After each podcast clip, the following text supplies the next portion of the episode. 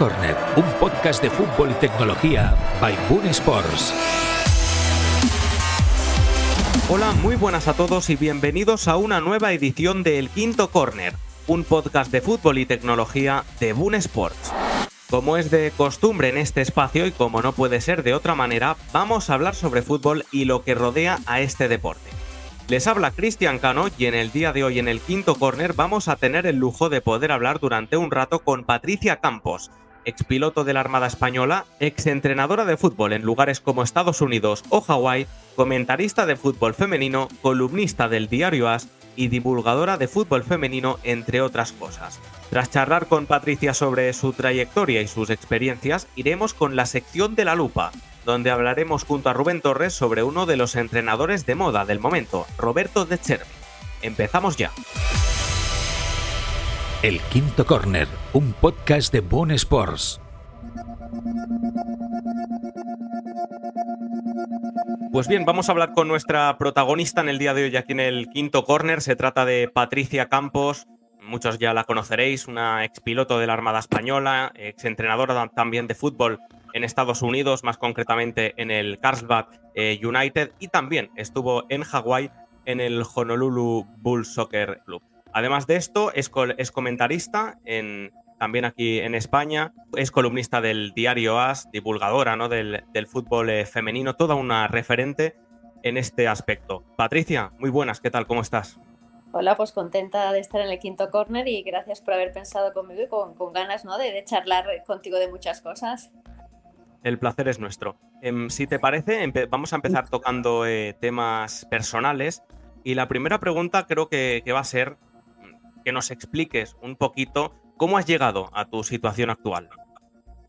Pues mire, yo soy una amante del fútbol desde que nací. Eh, recuerdo jugando fútbol con mis hermanos, o sea, desde siempre sigo jugando. ¿eh? Ahora estoy lesionada, me fastidió el sesamoideo, pero toda mi vida he jugado. Yo pensaba que yo tengo 45 años, que con la edad tal vez jugaría menos, pero no, no, yo los lunes, miércoles y viernes acudo a una pachanguita y la verdad es que disfruto y date cuenta que cuando yo volaba como piloto militar, profesionalmente era vuelo por placer, íbamos a un sitio, intentaba siempre localizar un partido de fútbol amistoso para poder jugar. Antes no era ahora, ¿no? Porque yo me retiré en el 2016 como piloto militar, pero sí que es cierto que siempre llamaba a algún grupo, oye, tenéis una pachanguita, tenéis un partido, oye, pues no, que es de chicos, oye, pero siempre lo he intentado. Cuando a veces voy a la tele a Madrid o a Barcelona, siempre intento buscar alguna pachanguita y la encuentro, o sea que sigo dando guerra.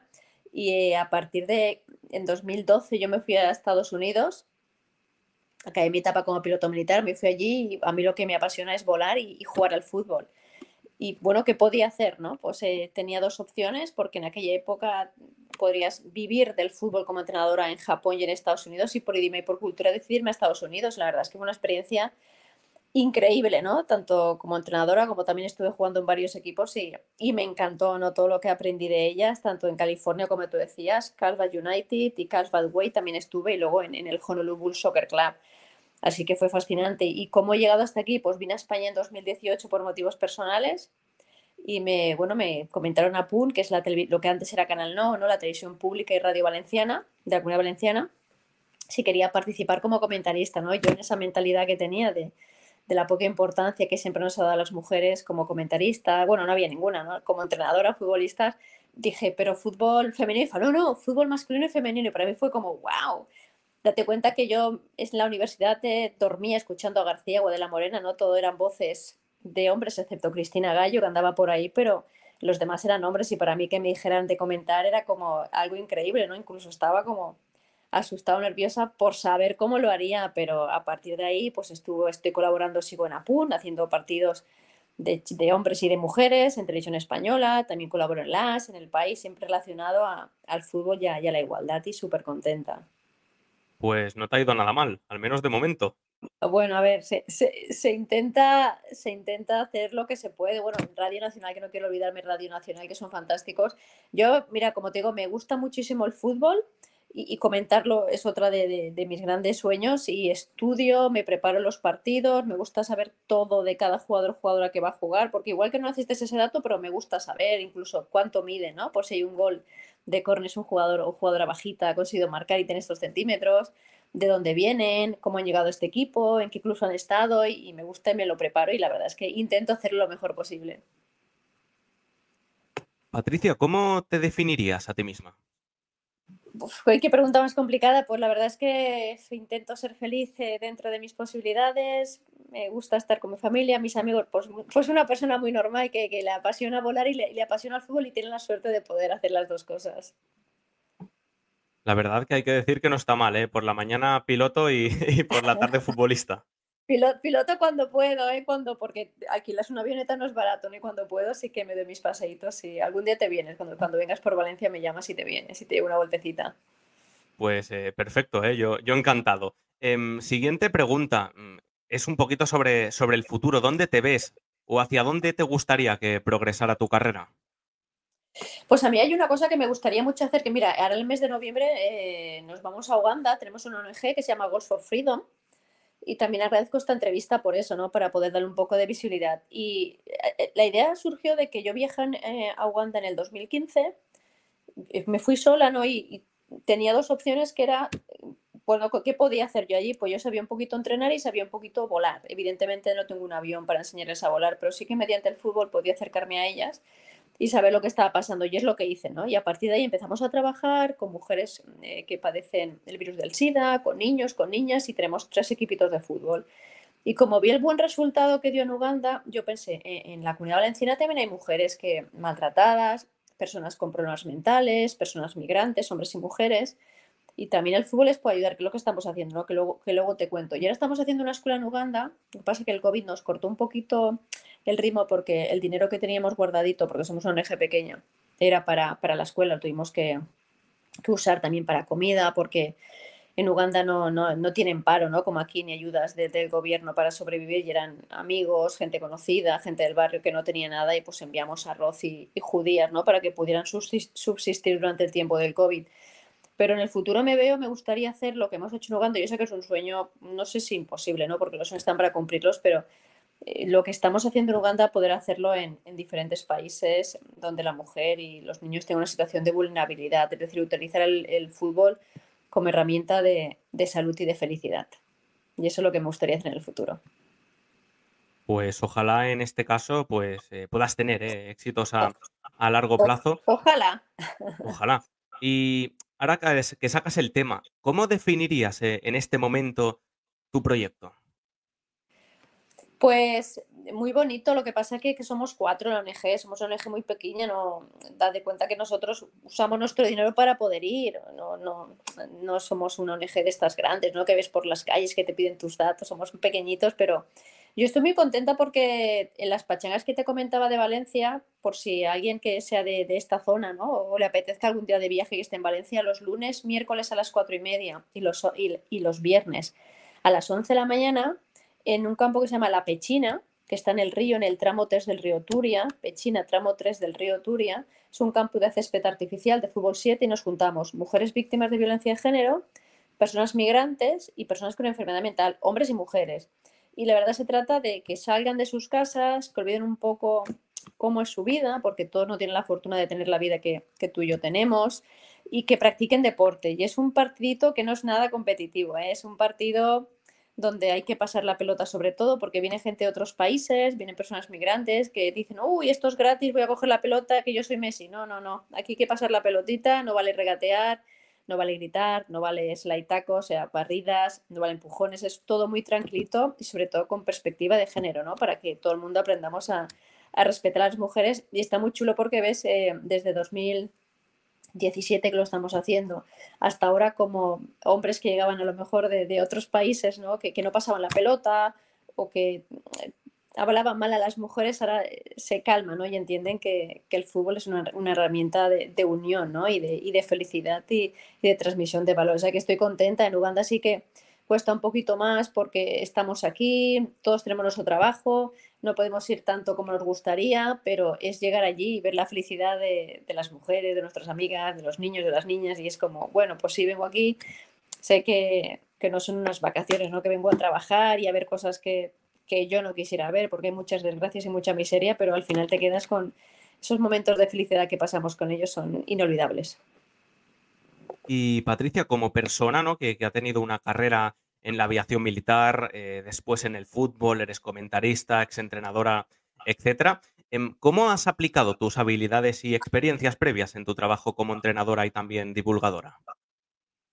Yo creo que he aprendido un poquito de todo desde mi casa, ¿no? La educación que, me ha dado mi madre, de intentar siempre pues, ser la mejor persona posible, no hacer daño a la gente, no hagas nada que no te gustaría que hicieran, respetar a todo tipo de, razas, de culturas o, de físicos, eso me lo, ha inculcado mi madre siempre. Ella también me metió en una ONG en Onda, que es mi pueblo, que se llama Rompemos Barreras, y a mí me impactó, ¿no? Cuando era pequeña iba con ella, conocer a gente totalmente diferente a mí y eso yo creo que es muy importante porque si siempre te juntas con personas que son como tú, poco aprendes, ¿no? Porque normalmente las personas que son como nosotros eh, piensan como nosotros, ¿no? Si te juntas con otro tipo de culturas, siempre aprendes cosas, ¿no? Te dan puntos de vista que, que a lo mejor no estaban en tu cabeza. Yo pienso que la educación de mi casa, bueno, pues también al final todos son trabajos de equipo porque volando tenías un mecánico, tu vida dependía de él.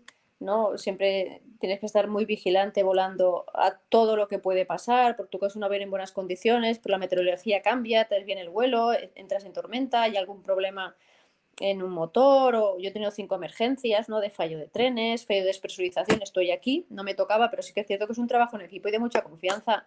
Y todas esas experiencias, luego en Estados Unidos, de ver cómo se trataba al fútbol practicado por mujeres, el deporte femenino, son súper reconocidas, son profesionales, la gente las admira, las niñas quieren ser como ellas, donde yo donde voy intento aprender, ¿no? O voy a Uganda y estas señoras que están enfermas y corren más que tú y que yo, y comenté, desayunan té y cenan té sin agua, o sea, sin comida, me refiero a que como la admiración que puedes tener por personas que si no te mueves de casa nunca conocerías, para mí es muy importante porque aprendo un montón de todas ellas.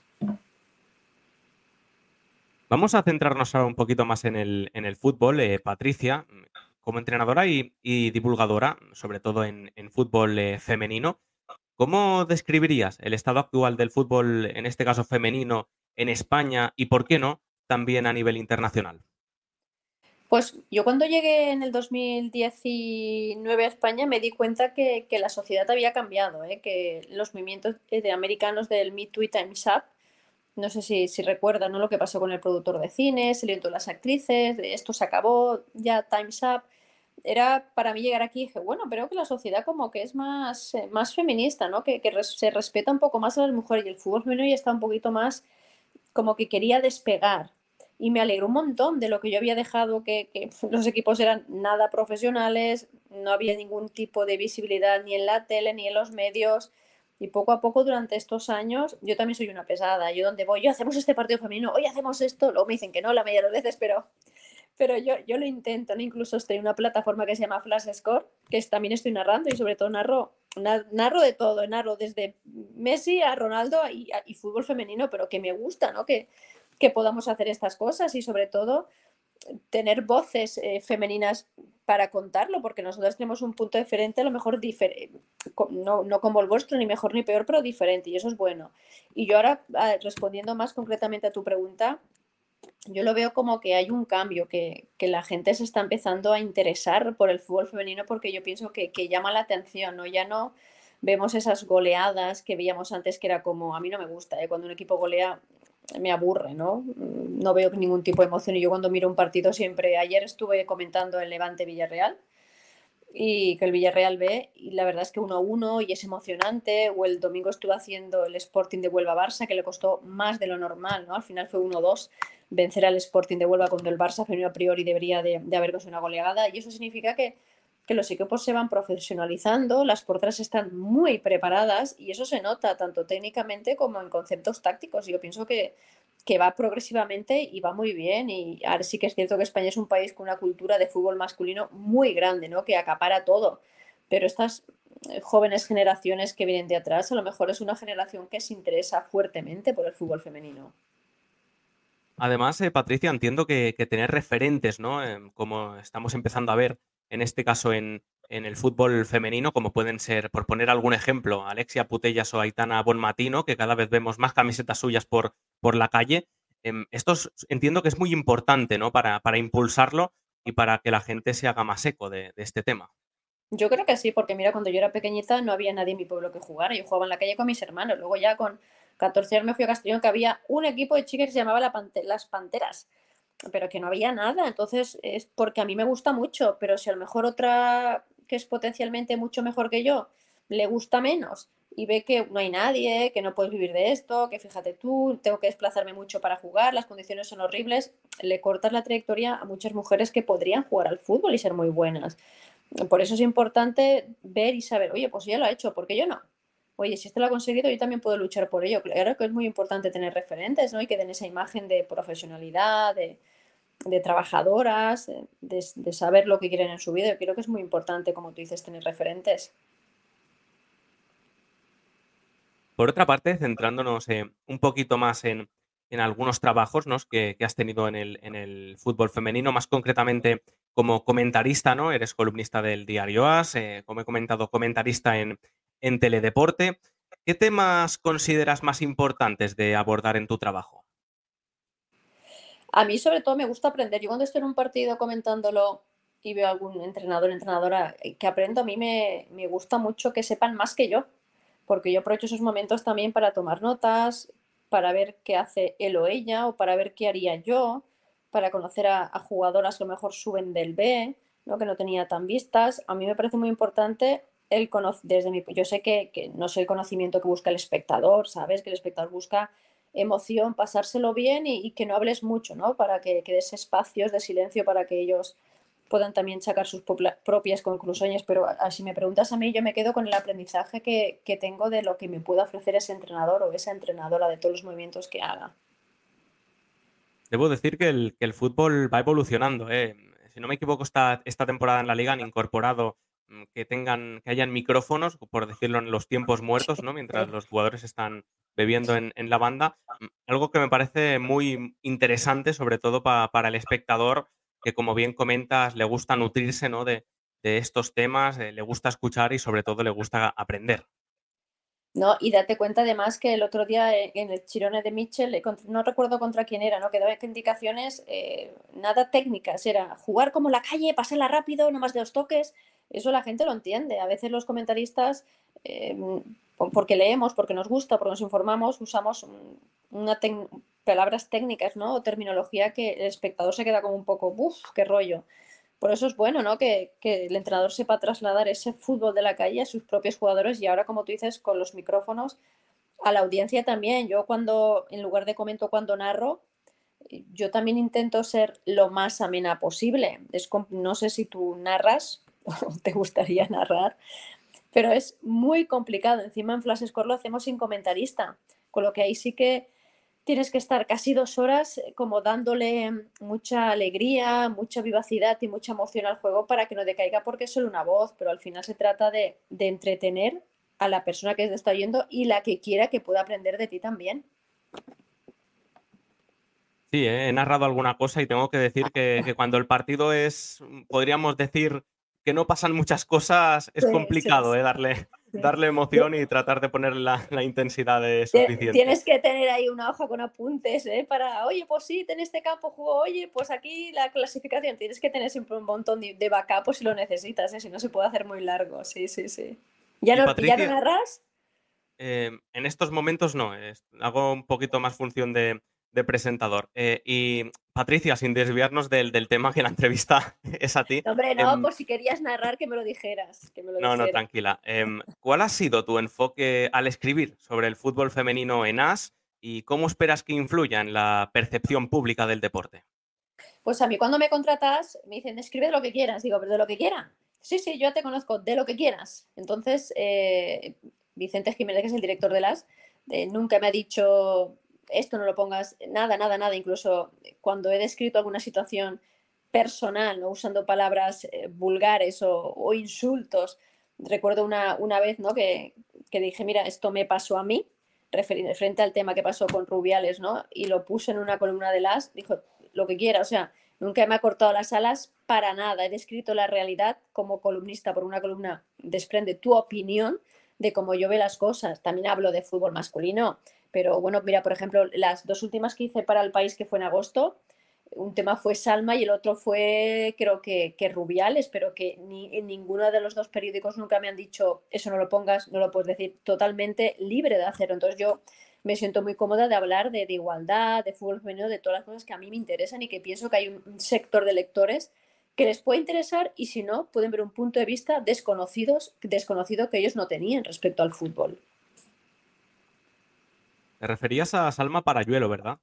Sí, jugadora con unas condiciones a futuro, debo decir, ¿eh? muy, muy pero que muy ah, interesantes. Además recuerdo que le estaba contando a mi familia, oye, me, toca escribir de Salma Parayuelo, Parayuelo, necesito un título. Y yo estábamos todos ahí pensando, mis hijos, mi mujer, ¿qué, ¿cómo, cómo, cómo? Y al final decidimos eh, Salma, si te mira te conviertes en oro, porque desde que nació está consiguiendo oros en el atletismo, en las selecciones inferiores, en la absoluta, todo lo que toca lo convierte en oro. Y recuerdo especialmente esa columna porque me costó mucho buscar el título, pero al final, eh, bueno, a ver, ¿qué te voy a decir yo? A mí me gustó, ¿no? Porque representaba un poco todo lo que aporta, ¿no? En el Barça o en la selección, no está lesionada, pero sí que es cierto que tiene un futuro impresionante esta chavala.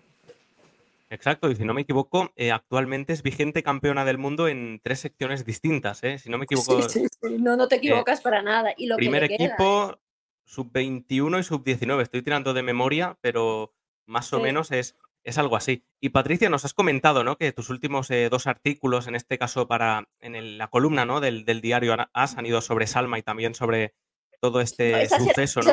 Eso será en el país. En el país, perdona. Em, preguntarte eh, sobre, que, sobre cuál es el artículo o cuál es eh, la columna que has escrito que te ha resultado más, gratis, em, más gratificante, mejor dicho, o significativo en tu carrera como columnista. Qué bonita pregunta. Pues la verdad es que recuerdo una que hablaba, creo que era en la época del, sí, creo que era en la época del COVID, que te acuerdas que que la liga masculina se siguió jugando y la femenina se canceló. No sé si te acordarás que el Barça, por supuesto, quedó campeón, que el Valencia estaba en puestos de descenso pero no bajó. Y entonces era como, es que siempre que pasa algo, siempre el deporte femenino se la carga. Después, ¿cómo se llama? Puse, ay, no, así, ah, porque era como, creo que era algo así como fútbol por, femenino porque te quiero tanto, ¿no? Porque si, solo me das sufrimiento de todas las cosas que pasen y, y me gustó porque era como me he sentido durante toda la vida, ¿no? Jugando al fútbol en campos de tierra, pelotas malísimas, uniformes cuatro tallas más grandes que yo usados, horarios intempestuosos, entrenadores no profesionales, es como, ay, si tantas desgracias me das, ¿por qué te quiero tanto? Y eso salió desde el fondo de mi corazón y alguna amiga o algún comentario, oye, es que no lo hubiera escrito mejor, es que me representa. Era una, creo que era una carta al fútbol femenino o algo así, contándole como si fuera una persona mm, con las tristezas y gustos que me das, ¿por qué te quiero tanto? Sí, sí, ese me gustó mucho. De título, mi carta de amor al fútbol femenino. Ah, ¿ya lo tienes ahí? No, no, no, pero es que no me, lo he inventado, ¿eh? pero por lo que comentas, más o menos, entiendo que, no estaré muy, muy desviado. Era algo así, era algo así, que, pero es que y representa como me siento que ahora sí que estamos, oye, se está profesionalizando, eh, viajes en avión, eh, entrenan por las mañanas, pero que lo estoy buscando, ¿eh? pero que sí que es cierto que antes no era para nada así y de hecho no sigue siendo así porque estamos hablando de equipos como Levante, Real Madrid, Atlético de Madrid, pero hay equipos que están en otras categorías y, siguen pasando estas cosas, ¿eh? que viajes en autobús eternos, eh, ropa usada, campos horribles, en mal estado, o sea que no es algo que, que haya pasado ya. Mira, espera, te lo estoy buscando, dame dos segundos y te lo digo, va. Perfecto. Y ahora que es que, claro, son tantas ya. Uf, a ver si. Mira, tengo una que se la escribí a Irene Paredes también, ¿ves? De lo que pasó el año pasado con la selección. es, que, es que la mayoría son. Eh, hay de fútbol femenino, de fútbol masculino, pero la mayoría eh, son eh, de, fútbol femenino, femenino, y también de, lesbianas, LGTBI, o sea, de lo que a mí me, me importa, lo que me gustaría que la gente pues conociera un poquito más. El quinto corner. Vale, si te parece, Patricia, eh, vamos con, la siguiente pregunta, que, es muy sencilla. Eh, ¿Cuál crees que es el papel de los medios de comunicación en la promoción del fútbol femenino y cómo ha evolucionado a lo largo de los años? Yo creo que el papel es muy importante porque si no hay visibilidad, eh, no conoces a las jugadoras, no, las ves cercanas, no, no, sabes, no las reconoces ni en el terreno de juego, cuando oyes una noticia como que no te interesa porque no sabes quién es. Es muy importante y es la pescadilla que se muerde la cola, ¿no? Si el club no promociona que hay un partido, el periódico no lo saca, la gente no va al campo. Es decir, es un trabajo desde un club humilde hasta un club grande, grande que lo hace, ¿no? Dar un poquito de información, hacerlas también más cercanas. Hay veces que, que intentas contactar con un club para hacer una entrevista y te pone miles de pegas y piensas, pero si al final es bueno para vosotros y para ellas, porque le estás dando visibilidad, ¿sabes? Y una entrevista normal, pero como que hay algunas cosas de la profesionalización que se copian de, del fútbol masculino y, y, no es tan bonito, no quita un poco lo que ha sido antes o las que conocemos el fútbol de antes, pero yo pienso que el, el, lo medio de educación, radio, tele, eh, prensa, todo es importantísimo para que la gente conozca el desarrollo del fútbol femenino, conozca que somos campeonas del mundo y poco a poco se acerque a este, a este deporte, ¿no? que al final es fútbol de, de, una manera eh, no tan condicionada, ¿no? de que las mujeres no saben, ¿no? las mujeres saben y, algunos equipos que juegan realmente bien y es, y es bonito de ver, por eso si hay promoción por medio de los medios, yo pienso que puede llegar a, a más gente todavía. Centrándonos ahora, Patricia, un poquito en tu carrera, ¿no? Como directora técnica de, fútbol eh, femenino, como entrenadora, ¿cuáles han sido los mayores desafíos que, a los cuales te has enfrentado como entrenadora de fútbol femenino a nivel profesional? Pues mira, yo cuando me fui a Estados Unidos eh, tenía la mentalidad europea latina de, de ganar, sea como sea y pues la verdad es que eran mis propias jugadoras las que me decían, no, coach, no ha sido penalti, o no, coach, el foro de banda fue aquí. Yo era como, ay Dios, estas qué deportividad que tiene. Yo he aprendido mucho de ellas, ¿eh? Pero yo estaba acostumbrada a jugar en la calle a ganar, a jugar en equipos, yo juego en el Villarreal a ganar. Y bueno, tú sabes cómo se juega aquí, ¿no? Eh, si te tocan un poquito en el área, pues te caes, que eso no está bien. O si la pelota sale de banda aquí, la corres 10 metros más para allá, y eso no está bien. Pero yo fui allí conforme a mi cultura, ¿no? Incluso cuando estando jugando allí y marcaba algún gol y celebraba, pero una celebración, gol, yo lo celebro por mí, porque me hace feliz. La árbitra o el árbitro me decía, you are over celebrating, como estás sobre celebrando. Y decía, madre mía, pues bien, en España esto no es nada, ¿sabes? Era un choque de cultura deportiva que yo viví allí, pero aprendí de ellas a, a, tener más deportividad, que no solo vale ganar, que oye, que, que no hay que cogérselo. Bueno, a mí es que me gusta ser apasionada lo que me, en las cosas que yo amo, pero sí que es cierto que aprendí sobre todo muchísima deportividad y eso fue un reto para mí. Yo recuerdo un partido en Estados Unidos, no me acuerdo contra quién, yo estaba en la banda, no tipo cholo tan exagerado de meterme en el campo, pero sí un poco, ah, esto, lo otro, ta, ta, ta, ta. y la, el árbitro paró el partido. Me dijo, señora, admiro su pasión, pero cálmese. Yo decía, pero madre mía, es esto es normal en España, ¿sabes? Porque allí en Estados Unidos los entrenadores o las entrenadoras están sentaditos y a mí eso pues no puedo hacer eso tengo que corregir, tengo que ordenar, tengo que hacer cosas. Entonces sí que aprendes ¿no? de, de otra cultura, sobre todo la americana, de cómo ven el deporte o el fútbol en este caso. Sí, la verdad es que es una manera, ahora que sacas del chole, una manera totalmente diferente de, de vivir sí, la, sí. la, vida y sobre todo, más concretamente, el deporte ¿eh? en, en Oye, América perdona, que, que, en Europa. Perdona, ya lo tengo, es que no me queda tranquila. Fem, si no hay quien te aguante, ¿por qué te quiero tanto? Pues aquí tenéis su, su artículo, su, mejor dicho, su carta de amor, su carta sí, de amor sí, al, sí. al, fútbol femenino. El 9 de febrero de 2020, por eso me costó tanto buscar, buscar, buscar, sí, sí. sí. Ya está, ya está. Ya, ya te dejo tranquilo, ya te dejo tranquilo. Y, y bien, Patricia, eh, repasando un poquito tu trayectoria en, en, los clubes ¿no? en los que has estado, tu, ¿cómo ha sido tu experiencia trabajando como entrenadora en, en equipos pues como el Carlsbad en, en Estados Unidos o el Honolulu Bulls en este caso en Hawái? Pues mira, es una buena pregunta porque yo me di cuenta de que realmente a mí me gusta jugar o me gusta comentar, no me gusta entrenar. Yo, yo cuando estaba en España y acabé como mi carrera como piloto militar, lo que más me gustaba era jugar y yo pensaba que jugar iba atado a entrenar, pero no. Me gusta analizar equipos, no me gusta entrenar. ¿Por qué? Porque a mí me, me fastidia la semana, me pongo muy de mal humor. Eso no es bueno para, ni para mí ni para la persona que está a mi lado, el perder o el simple hecho de que una jugadora o un jugador no haga lo que tú digas. Porque cuando yo jugaba o juego, yo lo doy todo lo que puedo. O sea, si yo te pongo a mi equipo y tú te esfuerzas al 100% lo das todo y no te salen las cosas, yo para mí, chapo. Pero como te vea que, que no das todo lo que podrías dar o no obedeces lo que habíamos con el entrenamiento o lo que yo te digo durante el partido, a mí eso a mí me, pone mala. Entonces, la balanza entrenar felicidad no me compensa para nada, para nada, me frustra mucho. Entonces eh, decidí que qué bien que he probado la experiencia en Estados Unidos de entrenar para darme cuenta que a mí esto no me enamora, a mí me hace sufrir y por lo tanto me bajo de ahí porque no me interesa. ¿Sabes? A mí me gusta jugar, me gusta volar y me gusta comentar. Pero entrenar me di cuenta en los años que estuve allí que era demasiado que me alteraba, ¿sabes? Era una cosa de, Dios mío, no, no, no, no, no. Entonces admiro a las personas que durante muchísimos años ejercen la profesión de entrenador-entrenadora porque la verdad es que es muy ingrato, ¿sabes? Estás en un sitio, ya no estás, pierdes ganas y a mí eso perder me mata, por lo tanto no decidí salirme de ahí porque no me daba la felicidad que yo pensaba que me podría dar. Mm, creo que, a nadie ¿eh? le, gusta, le gusta perder, sobre todo en, el fútbol. Yo era muy picado, ¿eh? yo era muy picado cuando, cuando jugaba.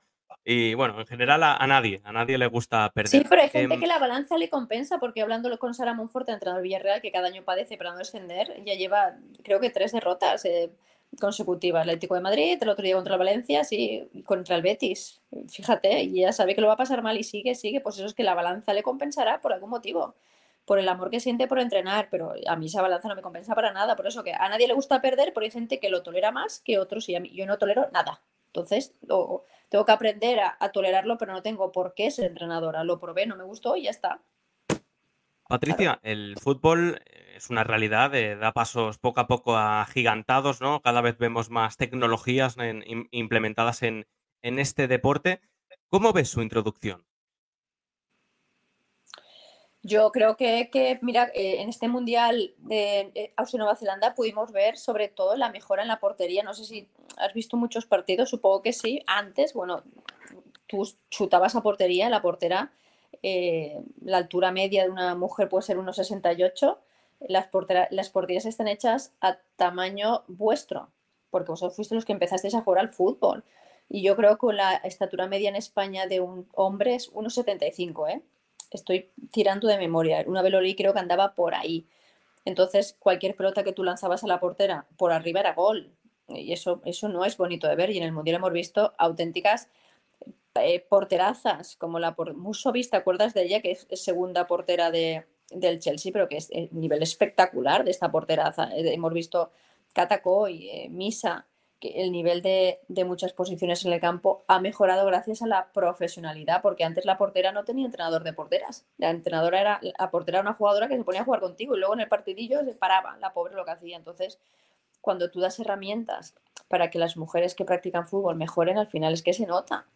En todas las posiciones, cuando tienes un entrenador barra entrenadora profesional, se nota a la hora de los conceptos tácticos. Si tú das herramientas, te esfuerzas para que ese deporte vaya arriba, asume y sea bonito, al final se va a conseguir. Y sobre la tecnología en el, en el fútbol, eh, ¿cómo ves eh, también su, introducción, tanto a nivel de, toma de decisiones, ¿no? De, justicia para las reglas, como es, por ejemplo, el VAR, o también eh, pueden ser aplicaciones útiles para el entrenador, como por ejemplo em, las cámaras de veo o la propuesta de Boon Sports, ¿no? De mejorar la técnica individual con reboteadores y luces de, de, reacción. ¿Cómo ves la introducción de, la tecnología en, el en este deporte? A mí me parece fantástica, a mí me parece que, mejora. La gente muchas veces critica al bar, pero el bar, yo creo que de todas las decisiones que tiene puede acertar que debe de tomar un 90% y todos somos humanos ¿eh? y somos subjetivos y está claro que hay que estar en el campo para tomar ciertas decisiones y cada uno tenemos unos colores en nuestro corazón y es, bueno, pues eso genera unos problemas, pero la tecnología está para quedarse y yo pienso que para mejorar. Mira, el otro día jugó España, Suecia, España en Göteborg, que fue un partido de Champions donde el Barça ganó contra el Chelsea en el 2021, si no recuerdo mal, y había bar. Y en el partido de la selección en Suecia-España no había bar. Y hubo una jugada, no sé si era un fuera de juego, no me acuerdo exactamente qué era, que yo lo dije, estaba comentándolo en radio dije, oye, si había bar o sea, si la, infraestructura está para el Bar cuando jugó la final de la Champions el Barça, ¿por qué no está ahora? Está para ayudar. Todo tiene su parte positiva, ¿sabes por qué? Porque las árbitras se esfuerzan, ¿no? A la hora de tomar decisiones y no dependen tanto de, tengo un bar, ¿no? Voy a, o sea, que es, es, bueno para ellas porque date cuenta que el estamento arbitral femenino lleva mucho menos tiempo que las jugadoras. Y las jugadoras han crecido mucho, las árbitras están en ello, ¿no? Y entonces se nota muchas veces a la hora de arbitrar hay quejas también o de jugadoras que no les gusta a nivel de las árbitras, pero es porque ellas acaban prácticamente de empezar y el tema de que no haya VAR las perjudica por un lado porque toman decisiones como penaltis o fueras de juego que a veces es como madre mía, pero por otras partes yo pienso que les ayudará a madurar a la hora de, tomar decisiones cuando también cuenten con el VAR. Antes, ¿no? Al principio nos has hablado un poquito también eh, sobre tu proyecto ¿no? de empoderamiento en, Uganda, que es, podríamos decir, eh, uno, de, uno de tus grandes proyectos, además de, entrenar y, de estar involucrada en, en otros temas. Eh, ¿Podrías compartirnos algunas de tus experiencias más memorables en este contexto? De, todos mis proyectos te refieres. En Uganda, eh, sobre ah, el empoderamiento en Uganda. Vale, perdona, pensaba que te decías en Valencia. Pues, eh, es que tengo tantos recuerdos bonitos, por, bonitos y no tan bonitos, pero cuando yo llegué en 2015 me fui con unas botas de fútbol y un balón. O sea, allí digo, a ver, a ver, no sé, una locura que hice, pero sí que es cierto que me costó un montón que las mujeres o las niñas pudieran jugar al fútbol porque en Uganda eh, una niña, una mujer está destinada a ser madre, a tener 11, 12, 15 hijos, no tiene otro papel en la sociedad, por lo tanto que yo pidiera a sus vecinos, padres, hermanos, porque muchas de ellas son huérfanas también, que jugaran conmigo era como, que, what are you talking about? ¿De qué hablas? No? Si ellas no, no es importante el deporte. Yo, por ejemplo, cuando voy allí, yo no digo ni que soy piloto porque sé que no me, me van a creer por qué porque un día que me puse a jugar yo a fútbol, eh, me dijeron que yo era un hombre que estaba mintiendo. Yo man, yo era lying, porque no, en su cabeza no entienden que una mujer pueda jugar al fútbol. Pues imagínate si les digo que soy piloto, vamos, no, ni de coña se lo van a creer. Me costó mucho, pero fue súper bonito cuando por fin lo conseguí, pues soy una pesada perseverante de, verlas allí, a pesar de que están enfermas con SIDA, de eh, nosotras nunca hemos hecho deporte, pero lo vamos a intentar. Y decía, madre mía, yo no soy médico, no sé si esto será bueno, si esto será malo, pero pensé, el deporte de salud tiene que ser bueno. Y como corren descalzas, con campos que no son ni campos, que están llenos de plásticos, de piedras, de cristales, que los tenemos que limpiar, pero que, que está chulo verlas, sobre todo la felicidad, ¿no? Y cuando marcan todas en una piña, todas contentas, y sobre todo el tema de las mujeres que padecen HIV, bueno, V, el SIDA, que es una sociedad en la que es como si tuvieras la peste, ¿no? Que, nadie se quiere acercar a ellas. Entonces yo recuerdo que traía mis balones que me había regalado Levante para allí. Entonces ellos allí juegan con pelotas hechas de fibras de banana o de plástico y querían jugar. Bueno, pues si queréis quedar con esta pelota tenéis que jugar con ellas.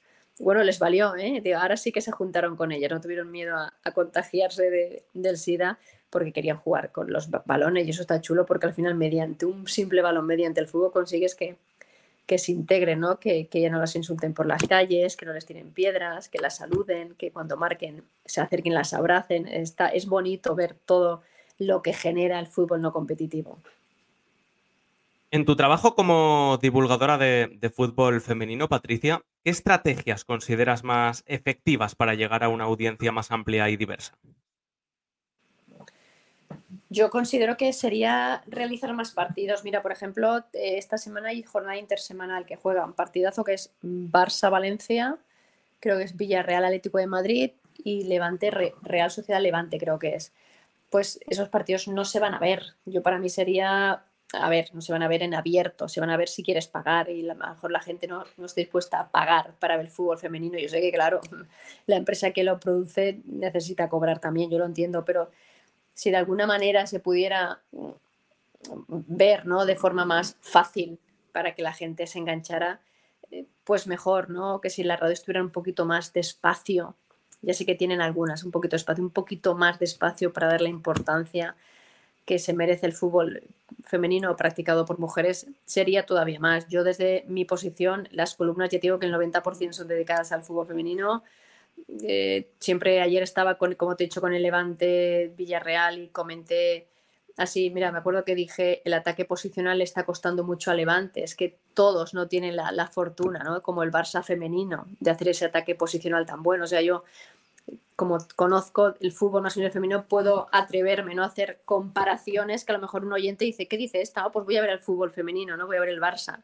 Intento siempre poner ese toque, pero pienso que es apropiado, ¿no? Si estamos hablando de un ataque posicional, ¿quién es el que mejor hace el ataque posicional? Pues antes a lo mejor lo haría Guardiola, ¿no? O lo hace Guardiola en el Manchester City, pues es que el Barça femenino hace un ataque posicional espectacular, pues ¿por qué no decirlo? Entonces aprovecho siempre los momentos míos que estoy en tele, radio o prensa para, para aportar desde mi posición. Patricia, has sido galardonada con varios premios a lo largo de, tu carrera. ¿Cuál de estos eh, galardones te ha impactado más y por qué? Es que te, a lo mejor si te contesto lo que te voy a decir te parece una tontería, pero es que mm, para mí siempre que me dan un premio, primero que agradezco, porque para mí es una forma de, darme cariño, pero sobre todo me quedo con que la gente lo sepa y vean que todo es posible. Por ejemplo, el último fue el del Consejo Superior de Deportes, el 8 de marzo de 2022, si no recuerdo mal. Creo que ese fue el último.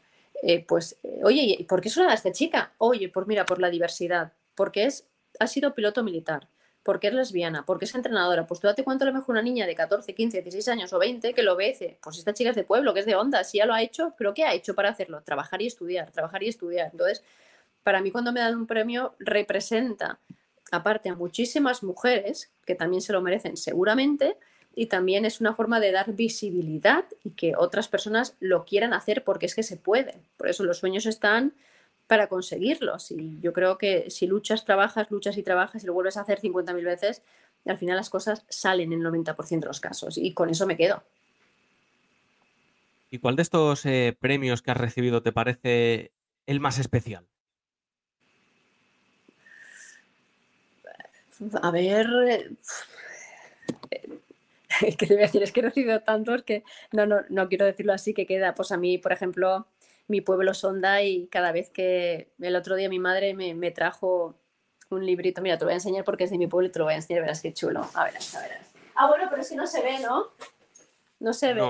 pues mira, esto no es un premio, esto es un librito que han hecho, te lo enseño a ti que han hecho mi pueblo de, mujeres destacadas, pues cosas de, de onda a mí me, me, gusta mucho porque es mi casa, ¿no? Entonces siempre te hace especial ilusión, pero también es bonito cuando en Madrid te dan un premio o en, o otro sitio, ¿no? En, en, otra ciudad, en Alicante, donde sea, y dices, ostras, mira, ahí me conocen y me dan cariño y qué guay que sepan el trabajo sobre todo de Ghost for Freedom. Y a mí eso pues me gusta mucho, sobre todo que reflejen lo de Ghost for Freedom para que mucha gente nos apoye, nos siga, se hagan socios y podamos acabar la escuela. Patricia, ¿cómo, te inspiras para seguir promoviendo el, fútbol femenino y superar los desafíos que puedan surgir en el camino? ¿Cómo te inspiras para ello? No sé si me inspiro, no, a mí es que me gusta mucho, entonces eh, ya, lo, llevo yo dentro de mí. No, sé, mira, yo sé tengo una cosa, yo ahora, que, no sé, creo que te he dicho que estoy lesionada, pero yo es que cuando voy a jugar al fútbol, cuando tengo pachanga, es que ese día para mí es como, ah, mira, hoy es miércoles y no voy a jugar porque estoy lesionada y me da muchísima rabia. Y yo sé que me cambia el humor dependiendo si juego a fútbol o no juego a fútbol. Entonces, yo creo que eso se transmite a la hora de, de hacer mi trabajo porque es que me gusta de verdad. Mira, a ti, por ejemplo, puedo notar que te gusta lo que haces por el, el, tono cuando hablas, por las preguntas que haces, te lo has preparado. Si te preparas algo es porque te gusta. Y es muy bonito dedicarse a algo que te gusta, porque si nos pone un trabajo que no nos gusta, eh, lo haríamos sin ganas, lo haríamos de mala cara, ni tú ni yo tendríamos tiempo para esta conversación, ¿verdad? Entonces, cuando algo te gusta, es que se nota y no necesitas inspiración, es que la inspiración ya, ya la tienes tú dentro. Como divulgadora de, fútbol femenino, ¿cómo te gustaría ver, ver evolucionar este deporte de aquí en el futuro, en los próximos años? Pues sobre todo que no haya faltas de respetos, eh, que se nos mire como profesionales, tanto las futbolistas, entrenadoras, comentaristas, que bueno, que los insultos, sobre todo en las redes sociales, no sean sobre nuestro físico, sino críticas constructivas, que tiene un poco que ver con un cambio de sociedad, ¿no? De que sea una sociedad educada, respetuosa, más cariñosa, y eso depende de, de las familias, de los coles, de los institutos, de las instituciones, que entre todos fomentemos que no porque una mujer juega al fútbol no tiene ni idea, no, no tiene nada que ver. Si tú has nacido hombre, puedes saber menos de fútbol que yo, no porque seas hombre y tienes carne de entrenador. Entonces, va un poco con el cambio de sociedad. Yo pienso que si conseguimos tener una sociedad más igual, más feminista, que se nos respete, yo creo que, será bueno para todas y al final, y para todos, eh, hombres y mujeres. Y al final eso repercutirá en todos los deportes, en el fútbol, en el atletismo, en el básquet, porque estamos hablando de deportes que también necesitan tener más visibilidad. El básquet, por ejemplo, el otro día María Pina, ex internacional, ex jugadora del Valencia Básquet, me contaba que es que ya su liga no es profesional. Entonces ya no solo está el fútbol, sino hay que luchar para que todas las mujeres ocupan el, lugar que se merecen porque son deportes de verdad muy bonitos de ver. O sea, yo aspiro a un, mundo de deporte practicado por mujeres eh, que se respete y que sea igual al de ellos. Y antes de concluir, eh, Patricia, hemos abierto, creo, la puerta eh, con esta última pregunta, ¿no? A lo que viene por delante, al, futuro, y quiero preguntarte al respecto. ¿Qué proyectos futuros tienes en mente? Pues yo sigo lo mío, mira, que como te decía, me voy a ir a Uganda y quiero ver cómo está yendo la escuelita y quiero terminarla, pero claro, hace falta recursos, infraestructura, dinerito, hace falta muchas cosas. Entonces mi proyecto es que quiero terminar la escuela, porque de esa escuela dependen muchos niños y niñas y muchas mujeres, porque sin educación, si no sabes leer, no sabes escribir, es muy difícil salir del círculo de la pobreza. Y hay muchos niños y niñas que no están escolarizados y muchas mujeres. Entonces yo quiero terminar esa escuela para meter a muchas personas allí y lograr hacerlo. Yo quiero hacer un campo de fútbol, que el deporte es, ya sabes que es importantísimo mentalmente y físicamente, pero sobre todo darles educación y darles comida. Entonces, esa es mi prioridad ahora mismo. Eh, con respecto al proyecto que tenemos en Uganda. En Valencia, las pachangas que estamos haciendo, pues cada vez viene más gente, cada vez nos conoce más personas, personas que a lo mejor han llegado hace poco de África ya vienen a la pachanga y ahí les dejamos ropa, les dejamos zapatos, zapatillas, o sea, les ayudamos en todo lo que podemos, pues yo me quedo en un futuro prometedor que, que cada vez podamos alcanzar y ayudar a más personas. Pues Patricia, eh, muchísimas gracias por atendernos en el día de hoy aquí en el, en el quinto corner. Desearte muchísima suerte en estos proyectos a futuro, sobre todo en, en esa escuela ¿no? que, que, estás haciendo en, en Uganda. Ojalá salga todo perfecto, que vaya muy bien y un abrazo. Gracias, un saludo.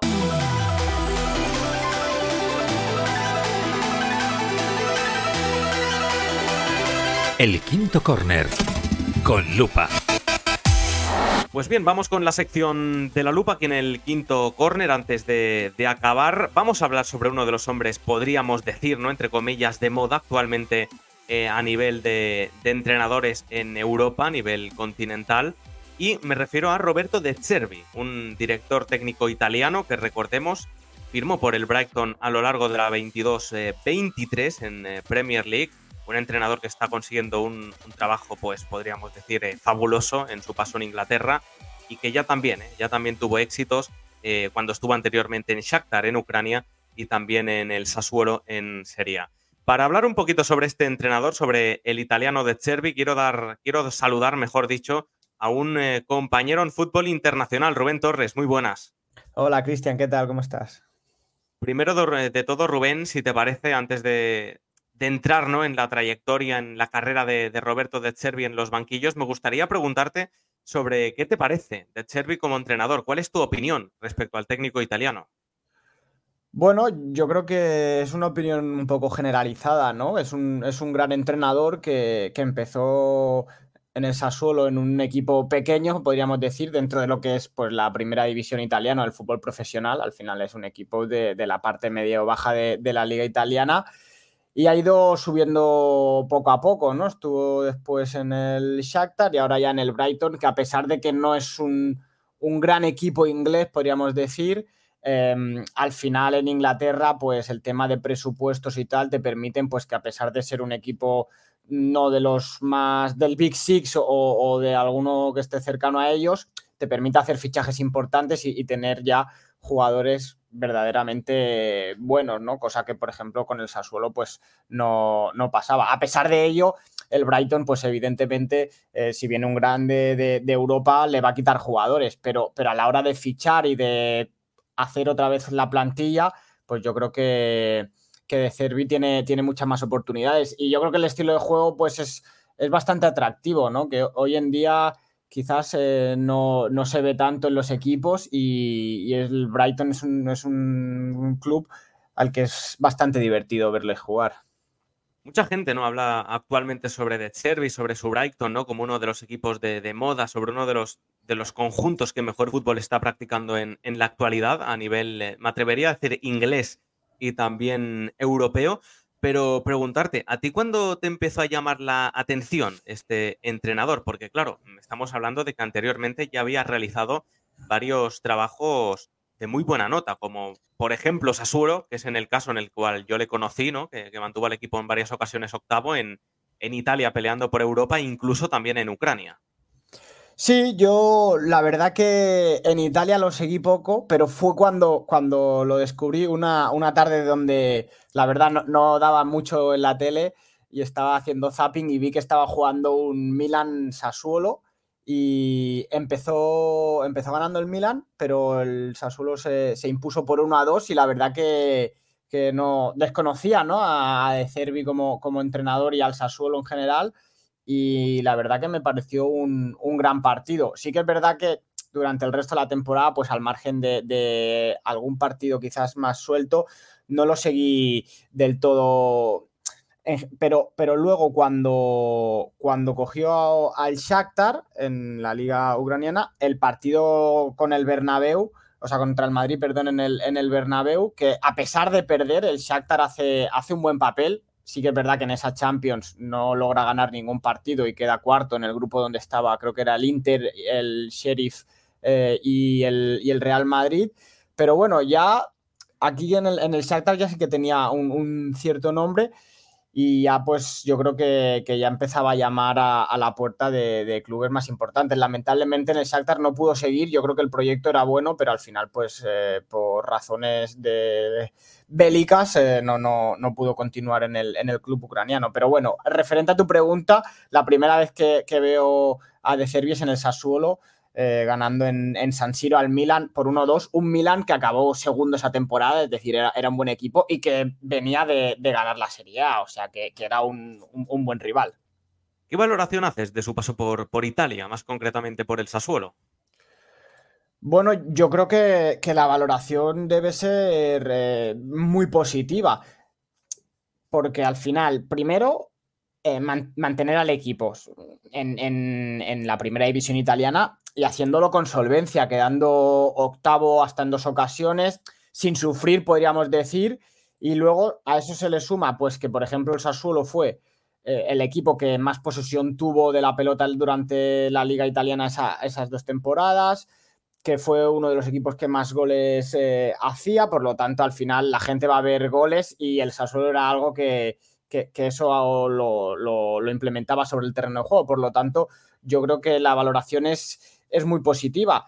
Y luego, aparte, em, la forma que tenía de, jugar el, el, Sassuolo, ya al margen de los goles, pues un equipo con posesión de balón, pero no, no tener la pelota en tierra de nadie y sin generar nada, ¿no? Como hemos visto pues en, otros equipos, sino que era un, un estilo de juego muy divertido de ver con un 4-2-3-1 normalmente y, con mucha importancia en los, los, laterales, un doble pivote que venía a recibir, un portero que a la hora de salir em, prácticamente era un, tercer central a la hora de salir con la pelota jugada y la verdad que yo creo que en el Sassuolo pues dejó el, listón muy alto y a la vista está que ya con viendo la trayectoria después de, Roberto de Cervi, yo creo que, el Sassuolo lo impulsó para, para estar en mejores equipos.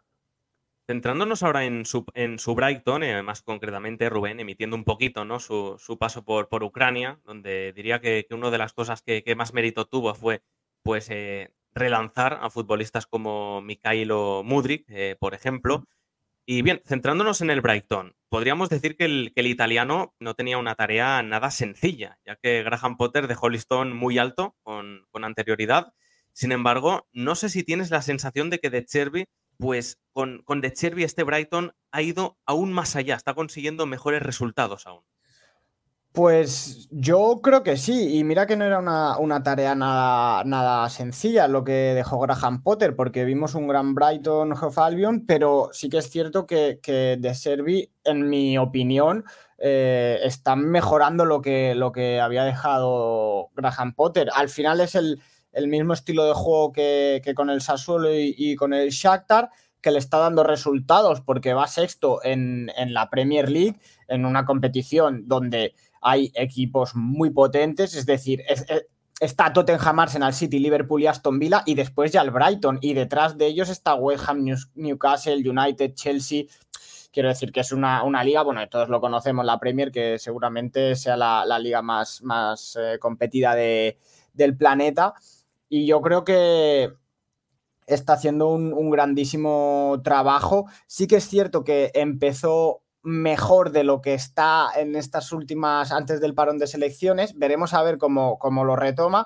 Pero bueno, al, final yo creo que lo que se le exige a este equipo es mantener la categoría y ahora mismo lo tiene en posiciones europeas. Por lo tanto, yo creo que eso también puede jugar un papel importante a la hora de la presión sobre los jugadores, que estar en un Chelsea o estar en un United y verte abajo es algo que no se pueden permitir, pero estar en un Brighton y, estar arriba, al final yo creo que el tema de presión, pues a un, a un jugador del Brighton quizás le afecte menos. Así que yo creo que, está siendo, está haciendo una, gran temporada. Veremos ahora, porque el siguiente partido es contra el City. Yo creo que es un, es un gran partido, ya no solo por, el, por cómo es el City, sino porque el propio Guardiola ha dicho que el Brighton es el mejor equipo del, mundo en cuanto a, juego, a, lo que proponen sobre el terreno de juego. Y yo creo que algo tendrá inventado Pep para, intentar parar al, Brighton, porque cuidado que si, si ganan los del sur de Londres, pasarían al City, porque están a dos puntos. Ya son palabras mayores, pero veremos a ver qué nos trae ese partido. Exacto, un partido muy, pero que muy atractivo, ¿eh? desde mi punto de vista, el, el, equipo que mejor fútbol ofrece de Inglaterra, que es el City, contra el tercero, que es el Brighton. El segundo, debo decir que para mí es el Arsenal. Em, Rubén, ¿qué nota le pones a su trabajo hasta la fecha en, el Brighton? Pues yo le pondría un 9, porque viendo los, los partidos de, esta campaña, quizás el, 6 a 1 contra, contra el Aston Villa es el marcador que, duele un poquito, pero, pero ganó al Newcastle, ganó al United en Old Trafford. En Champions sí que es cierto que, perdón, en Europa League eh, sí que le está costando, le está costando más. También yo creo que la exigencia del calendario y tiene un grupo difícil con el AEK de, Atenas y con el Olympique de Marsella y con el Ajax. Pero yo le pondría un 9. Sí que es cierto que al final el estilo de juego que, tiene el, Brighton, de, de, presionar la salida también de balón, deja muchos espacios atrás y es algo que los equipos aprovechan. Entonces, a mí salvando las diferencias, porque yo creo que este Brighton es mucho mejor, me recuerda un poco al rayo de, Paco Gémez en cuanto a que ellos tenían su estilo de juego y fuese donde fuese, lo iban a plantear. Entonces, el Rayo juega contra el Barça en el Camp Nou y le caían seis goles porque al final el, juego que tenían, pues contra el Barça, la verdad, no funcionaba mucho. Luego contra el resto de equipos de la parte media baja o media de la tabla, sí, sí que funcionaba. Por lo tanto, Mm, salvo ese partido contra Aston Villa, que al final fue una goleada, las restas son buenos. Ha empatado contra el Liverpool, lo que he dicho, ha ganado el United, etcétera. Entonces, em, es un estilo de juego que te puede condicionar mucho a la hora de recibir goles, porque es, cierto que el Brighton mm, encaja mucho, lleva 16 goles este, este, año en la Premier. Solo el Barley, el, el Bournemouth y el Sheffield, que son los equipos que están en descenso, han encajado más pero claro, mete muchos goles. Entonces, pues es un, eh, bueno, una de Cali y, una de arena. Además, antes al, principio, Rubén, recuerdo ¿no? que, comentabas que, el entrenar eh, a un equipo inglés, pues claro, eh, podrías hacer mejores fichajes, aunque también es cierto que, como bien has dicho, mm, integrantes ¿no? del, del Big Six, sobre todo, te pueden quitar eh, varios jugadores. Es el ejemplo de Alexis McAllister y Moisés Caicedo, ¿no? Posiblemente los dos futbolistas más diferenciales de este equipo a lo largo de la temporada pasada. Se marcharon en el anterior mercado de verano y esta temporada el equipo, pues parece que, no se hayan marchado estos, estos jugadores, ¿no? Jugadores, insisto, de, talla mundial como son el, argentino y el, el ecuatoriano. ¿A qué crees que se debe? Bueno, yo creo que es mérito del entrenador. Al final, eh, él tiene un sistema con el que juega y con el que hace grandes a los jugadores. Entonces, al final, ellos al fin tienen una, buena gestión deportiva y evidentemente pues los fichajes que, realizan son porque creen que se pueden adaptar al estilo de juego de, de Cervi con el, eh, con el Brighton pero al final yo creo que eso lo implementa el entrenador. Sí que es cierto que si fichas a jugadores de más calidad, pues quizás te salen mejor las cosas, como es el caso de tener a McAllister y a Caicedo, pero si no están, tienen un reemplazo y al final lo hace funcionar. Entonces yo creo que eso también es ese mérito de, de Cervi, de su cuerpo técnico, y que, por ejemplo, si este año, que todo apunta que sí, quedan bastante bien, el año que viene al Brighton le van a fichar jugadores, porque eso es, la ley del fútbol, ¿no? Todo equipo pequeño que, que, resaltan jugadores, al final vienen los grandes y los pescan. Pues si en la temporada que viene hay otra fuga de talentos del Brighton y el equipo sigue en, en posiciones altas, querrá decir que, que, De Cervi pues, es un gran entrenador, porque al final otra vez rehacer el equipo mm, no, no es nada fácil. Sí que es cierto que también han dejado buen dinero en caja también hay que saber invertirlo y yo creo que, que es una tarea que, que, el Brighton está haciendo muy bien. Además, a los nombres de McAllister y Caicedo me he olvidado eh, también de comentar la salida de, de Robert Sánchez al, al, Chelsea, del meta español. Has dicho también que futbolistas, ¿no? Que, podrían salir de cara a, próximos mercados. Entiendo, ¿no? Que uno de los nombres más a destacar es el de Mitoma. Sí, sí, a mí personalmente es el jugador que, más me gusta, el, japonés. La verdad que, es un, grandísimo jugador y aporta muchísimo al equipo. Yo creo que está en la mira de muchos equipos y que ojo con, con Japón, ¿eh? porque entre Mitoma y, y, Cubo, que Cubo lo estamos viendo aquí en la, en la Liga Española, tienen ahí un, gran ataque, tienen una, una gran selección. Veremos a ver, porque es cierto que al final, si alguien viene con el cheque, a mi toma se lo va a llevar. No, se lo, no lo va a sacar por, por poco dinero, pero veremos a ver. Yo, yo, creo que es un jugador que está destinado al año que viene dar el salto a, un equipo grande de la, Premier League.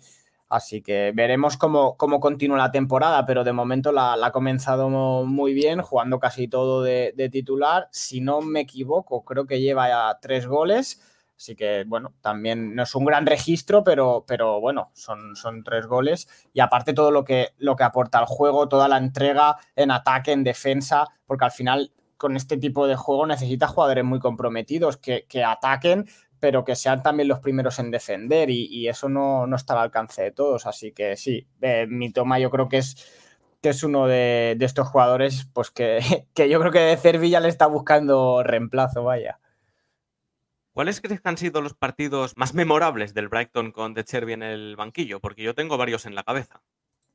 Pues, a ver, mm, yo creo que el, este año el, mejor eh, partido para mí fue el, el 1-3 en, en, Old Trafford al, al, Manchester United en la cuarta jornada, si no, si no me equivoco al final un gran escenario, un gran equipo y un Brighton que dominó por completo al, al, Manchester United. Fue ganando hasta 0 a 3 y fue un partido en el que poco a poco se fue haciendo con el, con el dominio y, al final, bueno, el Manchester recortó distancias, ¿no? Pero, pero fue un, un, gran partido del equipo de, de De Cherby.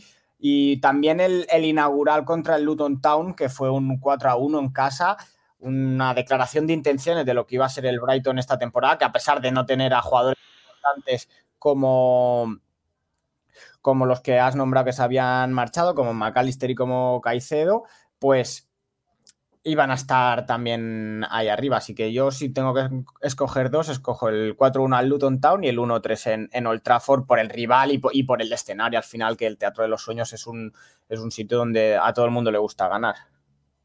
De Cherry lleva prácticamente un año en el banquillo del conjunto inglés y es que Rubén es que ha conseguido unos números eh, brutales eh, con, con este equipo, resultados a destacar como los que has comentado, el 1-3 en, en, Old Trafford frente al United, un 3-0 también eh, contra el Liverpool en The Apex, empates contra el Manchester City o diferentes victorias también contra el Manchester United y yo sobre todo destacaría la temporada pasada una victoria en el Emirates por 0-3 frente al Arsenal, ¿eh? frente a un Arsenal que se estaba disputando la Premier con el City y que el conjunto de, del técnico italiano pues eh, logró ganar ¿no? con bastante solvencia por 0-3 en el, en el marcador.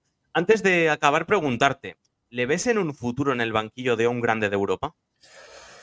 Pues realmente, si sigue hasta como, como ahora, sí. Al final, sobre todo pues en, la Premier yo creo que, se mueven bastante los banquillos y yo lo veo no solo en Inglaterra, ¿eh? quizás puede volver a Italia, Eh, en España sí que lo veo un poquito más complicado, aunque porque al final está Xavi y está el Cholo en el Barça y en el Atlético y el Madrid, mm, bueno, podría ser una opción, pero no, creo que, están por, otras cosas, pero quizás en Italia, quizás en Inglaterra, ¿por qué no el, PSG, ¿no? Que si hablamos de, cambiar entrenadores, eh, yo creo que quizás se llevan la palma.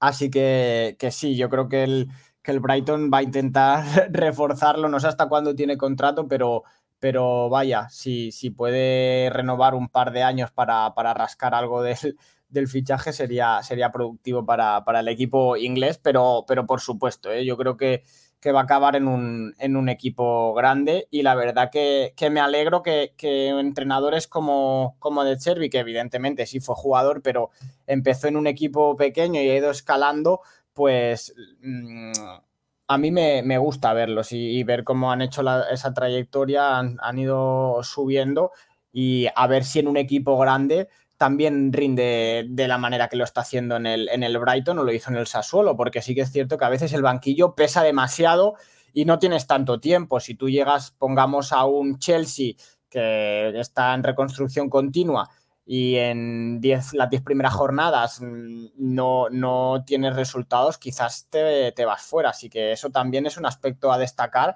que en el Brighton no tiene, porque sí que es verdad que venían de una gran temporada con, con Graham Potter o de grandes resultados, tampoco creo que el, Brighton le pusiese mucha presión de igualar lo que estaban haciendo hasta ahora. Seguramente el objetivo es, mantener la categoría, pero no era mucho más allá. Entonces, en un equipo grande, el objetivo es como mínimo entrar en, Champions. Entonces, no caben todos al final, sobre todo en Inglaterra, donde hay el, Big Six y cada vez se unen, más equipos. Así que yo lo veo en un equipo grande y me gustará verle cómo rinde y cómo lo afronta. Pues bien, Rubén, muchísimas gracias por charlar un rato hoy aquí con nosotros en La Lupa sobre Roberto de Chervi. Que te vaya muy bien, compañero, y un abrazo. Gracias a vosotros, hasta otra.